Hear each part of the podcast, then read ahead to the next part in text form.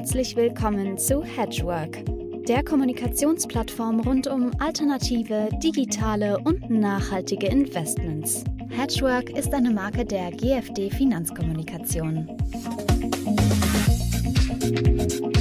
Ja, willkommen meine lieben Zuhörerinnen und Zuhörer, liebe Hedgeworkerinnen, liebe Hedgeworker. Willkommen zum achten Hedgework Talk. Mein Name ist Uwe Lill und äh, mit Hedgework wollen wir seit 2004 die Diskussion und das Wissen rund um alternative, nachhaltige und digitale Investments fördern. Heute habe ich einen Gast zum Gespräch, der ganz klar aus dem Bereich Alternative Investments kommt. Ich freue mich sehr, Georg Reuter, Managing Partner bei Kepler Partners in London, begrüßen zu dürfen. Hallo Georg, schön dich heute zu Gast zu haben. Hallo Uwe, danke, dass du mich hier hast und ich freue mich auf unser Gespräch. Ja, super. Du sag doch erstmal unseren Hörerinnen und Hörern, Wer ist Kepler Partners und was macht Kepler Partners? Äh, gute Frage äh, und die, eine, die ich sehr gerne beantworte. Ähm, Kepler, wir sind eine Fondsboutique, die 2008 gegründet wurde in London. Äh, wir spezialisieren uns im Alternative Usage Bereich äh, und suchen ähm, im Offshore-Bereich nach Managern, die Strategien ähm, verwalten, die wir dann mit Hilfe unserer irischen Usage-Plattform in den Usage-Mantel bringen können. Wir sind da eben seit 2008 aktiv und seit ähm, 2016, also vor fünf Jahren, haben wir unsere Usage-Plattform KLS, steht für Capital Liquid Strategies, gegründet, haben mittlerweile sechs Fonds auf der Plattform, 1,4 Milliarden Dollar under Management ähm, und haben ja unseren letzten Fonds erst vor drei Wochen in, in, in, äh, aufgesetzt. Das klingt extrem spannend. Ähm, vielleicht ein paar Takte zu dir, ein sehr gut deutschsprachiger junger Mann in London. Was ist denn so dein Hintergrund und was machst du bei Kepler Partners genau? Wofür bist du zuständig? Äh, ja, also meine Geschichte beginnt in Deutschland, äh, bin in München aufgewachsen, bin aber dann als, als junger Bursch ähm, nach Österreich und dann nach äh, London äh, geschickt worden oder gezogen und bin seit jetzt schon fast 25 Jahren im englischen sprachigen Raum. Deswegen ist mein Deutsch auch äh, nicht mehr ganz das Beste, aber hoffentlich äh, reicht für unser Interview heute. Und ja, habe meine Karriere bei HSBC im Fund of Hedge Funds Bereich begonnen, auf der Offshore-Seite, dort ähm, einige Jahre im Due Diligence-Bereich tätig, ähm, habe dann äh, die fin Finanzkrise 2008 miterlebt ähm, im Hedgefonds-Bereich und habe dann den USITS-Bereich beobachtet, wie aus der Krise eigentlich dieser Liquid Oils Bereich herausgewachsen ist und habe relativ früh entschieden, das mit Kepler äh, genau unter die Lupe zu nehmen. Bin dann eben 2009 zu Kepler gestoßen, um dort den Usage Research Bereich zu verantworten und jetzt eben seit ähm, fünf Jahren auch die Plattform mit aufgebaut. Ähm, und ja, das, das bringt mich bis, bis nach heute. Ja, das finde ich jetzt extrem spannend, weil du bist ja, wir kennen uns schon lange, Du bist ja ein echter Profi, du bist tief drin. Vielleicht, dass wir ganz kurz noch vorab ähm, ein paar Begriffe erklären, wenn wir über Alternative, Liquid Alternatives sprechen, also quasi Hedgefonds, in die man im liquiden Mantel investieren kann. Dann gibt's ja immer so ähm, die, die Durchschnittszahlen, also wie haben sich die Hedgefonds entwickelt. Und dann sieht man so relativ ähm, unaufgeregte Zahlen mit ein, zwei, drei Prozent mal. Aber darunter spielt natürlich die Musik. Es gibt natürlich extrem viele, extrem unterschiedliche Strategien. Und wenn ich jetzt mit dir darüber spreche, dann glaube ich, müssen wir die auch so ein bisschen kurz erklären und vielleicht auch dann sagen, welche davon äh, gut laufen, welche schlecht mhm. laufen. Wenn wir 2020 uns anschauen, also ich darf die Strategien ganz kurz alle nennen. Es gibt Credit, es gibt Equity Long Short, Event Driven, Macro, Managed Futures, Market Neutral, Multi-Asset, Multi-Strategy, ähm, was ist denn gelaufen 2020 und was nicht? Wir verfolgen den ähm, Usage, also Liquid Oils Bereich seit 2009 bei Kepler. Wir haben 2010 eine Datenbank gegründet, absolutehedge.com, die für professionelle äh, Investoren zugänglich ist. Ähm, über diese Datenbank verfolgen wir eben die, das Universe. Ähm, wir haben da mittlerweile über 600 Fonds, die wir täglich die Performance tracken ähm, und dann eben auch ähm, monatliches Research herausgeben über ähm, die einzelnen Strategien, auch die Teilfonds äh, und so weiter. Jetzt 2020 war wieder so ein äh, komisches Jahr ähm, für den Sektor, eigentlich ein sehr gutes Jahr für Hedgefonds. Abgesehen der, der, der Tragödie der Pandemie haben Hedgefonds ein Jahr geliefert, ähm, also ein erwartungsgemäßes Jahr für Hedgefonds. Und was ich damit meine, ist, dass Strategien unkorrelierte Renditen erzielen konnten, vor allem im ersten Quartal, wo ähm, traditionelle Assetklassen ähm, stark äh, gefallen sind. Äh, also da haben wir wirklich gesehen, dass die meisten Hedgefonds und die meisten Strategien in diesem Bereich dieses Capital Preservation ähm, Prinzip bewiesen haben und dann in der zweiten Hälfte vom Rebound profitieren konnten. Und deshalb, wenn wir unsere Datenbank anschauen, auf, dem, auf der Gesamt, also alle Strategien, der AH Global Index war positiv zweieinhalb Prozent ungefähr für 2020 und drunter waren 70 Prozent der, Manager positiv.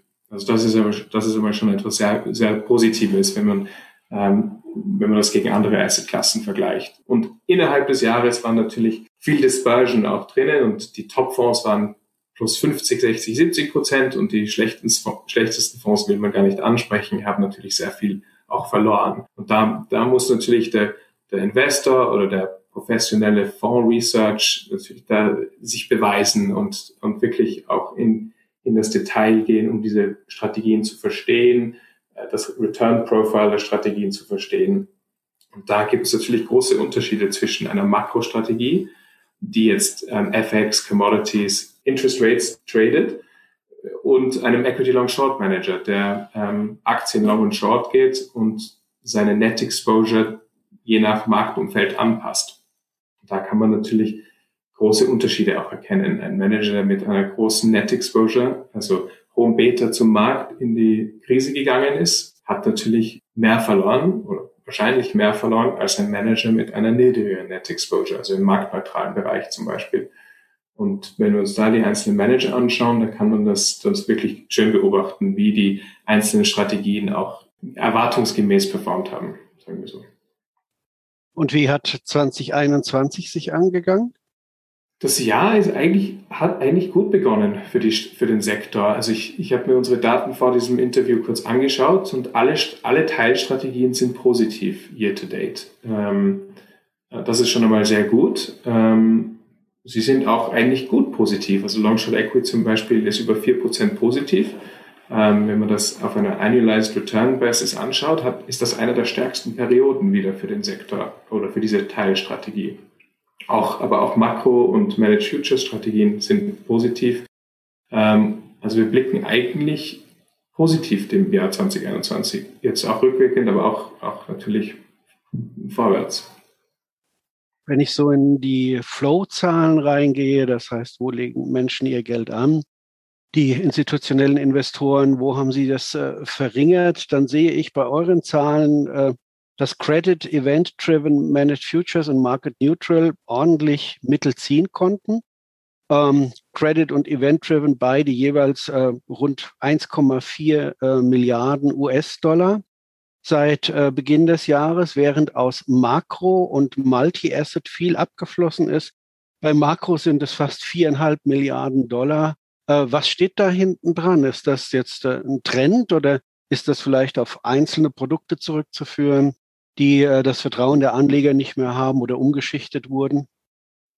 Wahrscheinlich ist die richtige Antwort zu dieser Frage beides. Ähm, die in den einzelnen Strategien, also die positiv performt haben, zum Beispiel Event-Driven, da, da sehen wir eher einen Trend, wo alle Fonds ähm, dazu gewinnen konnten. Ähm, die Strategie basiert oft auf Merger Arbitrage, also einer, einer, einer Risk-Premier-Strategie.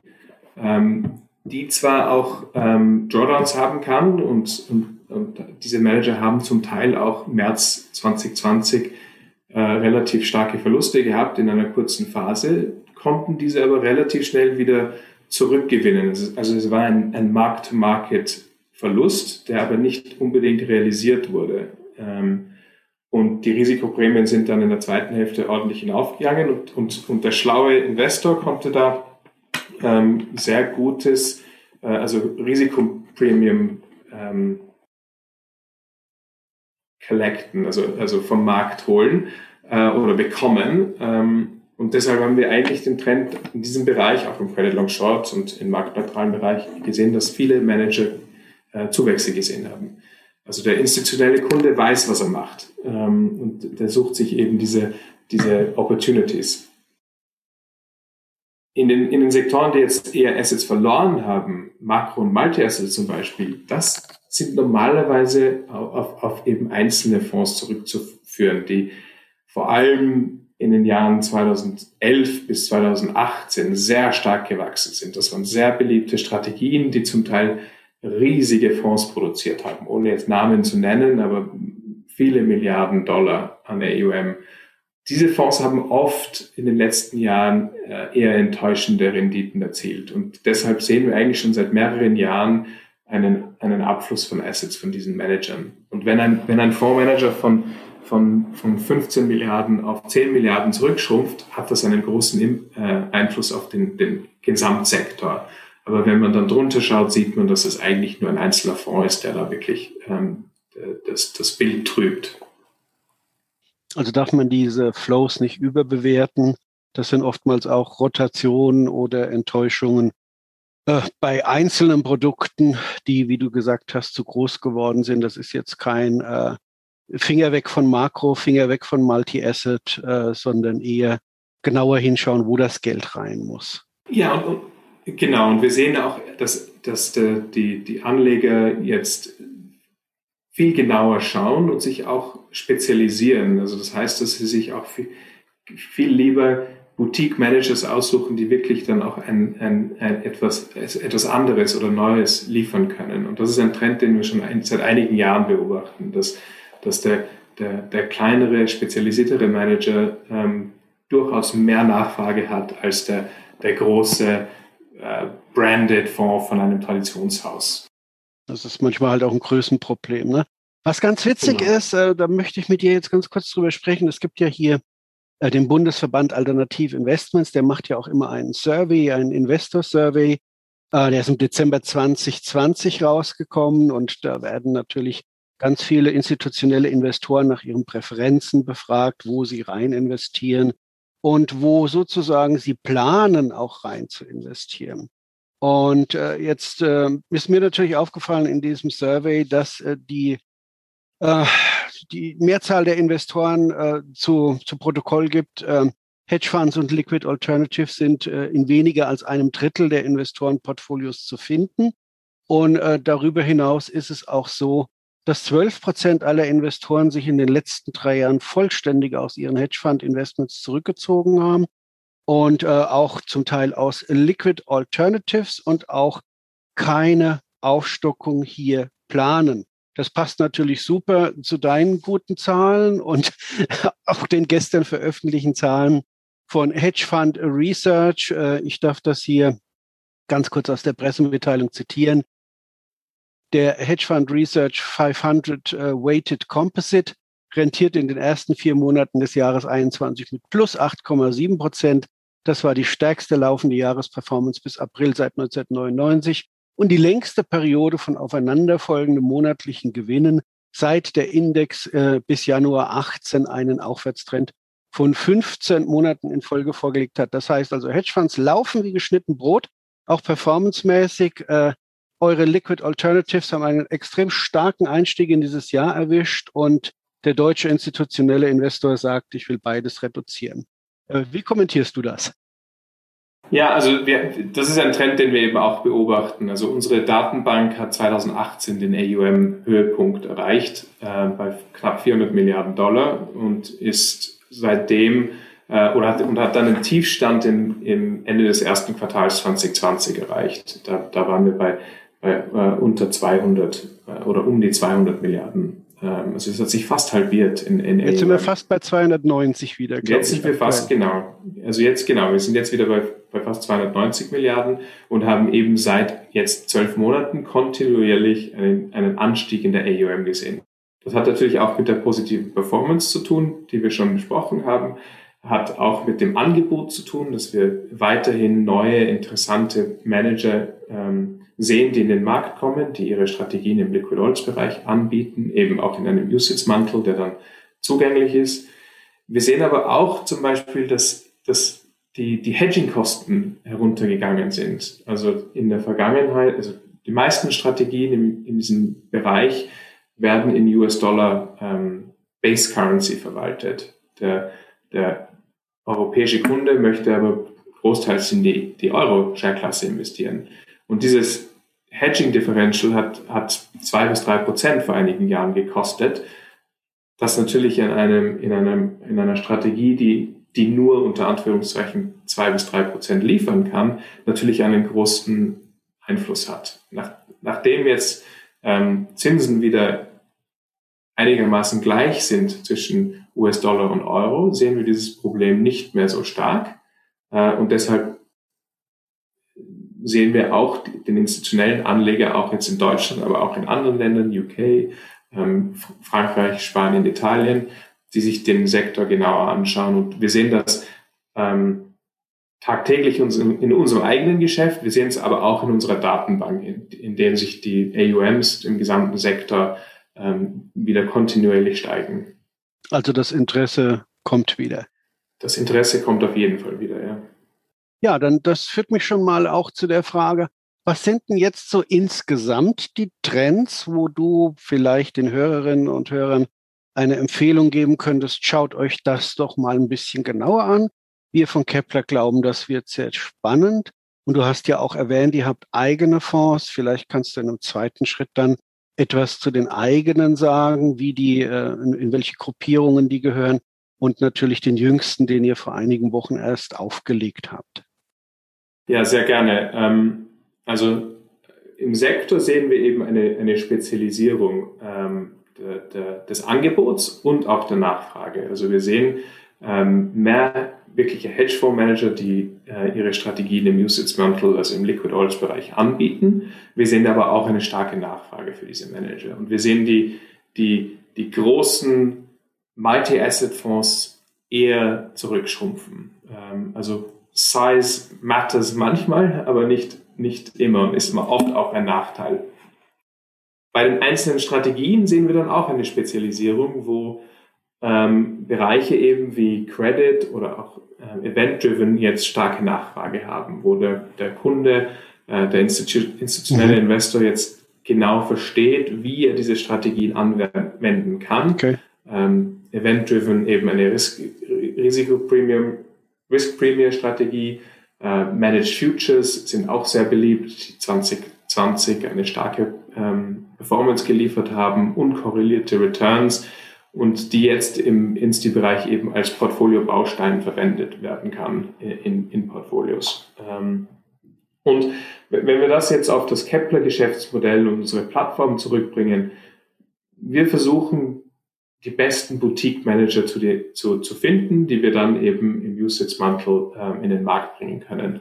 Wir haben ähm, zum Beispiel den KLS Arret Makrofonds, ähm, wird aus Hongkong gemanagt von Will Lee, der die Strategie 2012 im Cayman-Format gelauncht hat, ähm, hat seitdem tolle Performance geliefert und, und seit Juli 2018 auch in unserem Fonds, äh, dem KLS Arret Makrofonds. Ähm, mittlerweile äh, knapp unter einer Milliarde Dollar in Assets, der Fonds. Ähm, positiv dieses Jahr, positiv letztes Jahr, positiv durch März 2020. Ähm, und eigentlich genau das, was ich, man sich von einem Makrofonds erwartet, eben diese beständige und unkorrelierte Returns. Äh, und den, den letzten Fonds, den wir jetzt ähm, vor drei Wochen gelauncht haben, ist wieder mit einem Hongkong-Manager, mit äh, Athos Capital, ähm, ein, ihre Event-Driven-Strategie, die sich auf ähm, Situationen im asiatischen Raum spezialisiert, die auch ähm, 2011 gegründet und ähm, äh, eine tolle Track Record zeigen und eben einen Risk Premier ähm, liefern können, den wenig andere Manager ähm, in diesem Bereich bisher liefern. Das heißt, der, der Fokus auf Asien ist hier der, das, das Unikat und deswegen haben wir auch mit diesem Manager eine Partnerschaft begonnen ähm, wir sind in, in, in the early days, wie man hier sagt, aber wir freuen uns ja auch auf eine, eine, eine gute Partnerschaft mit dem Manager.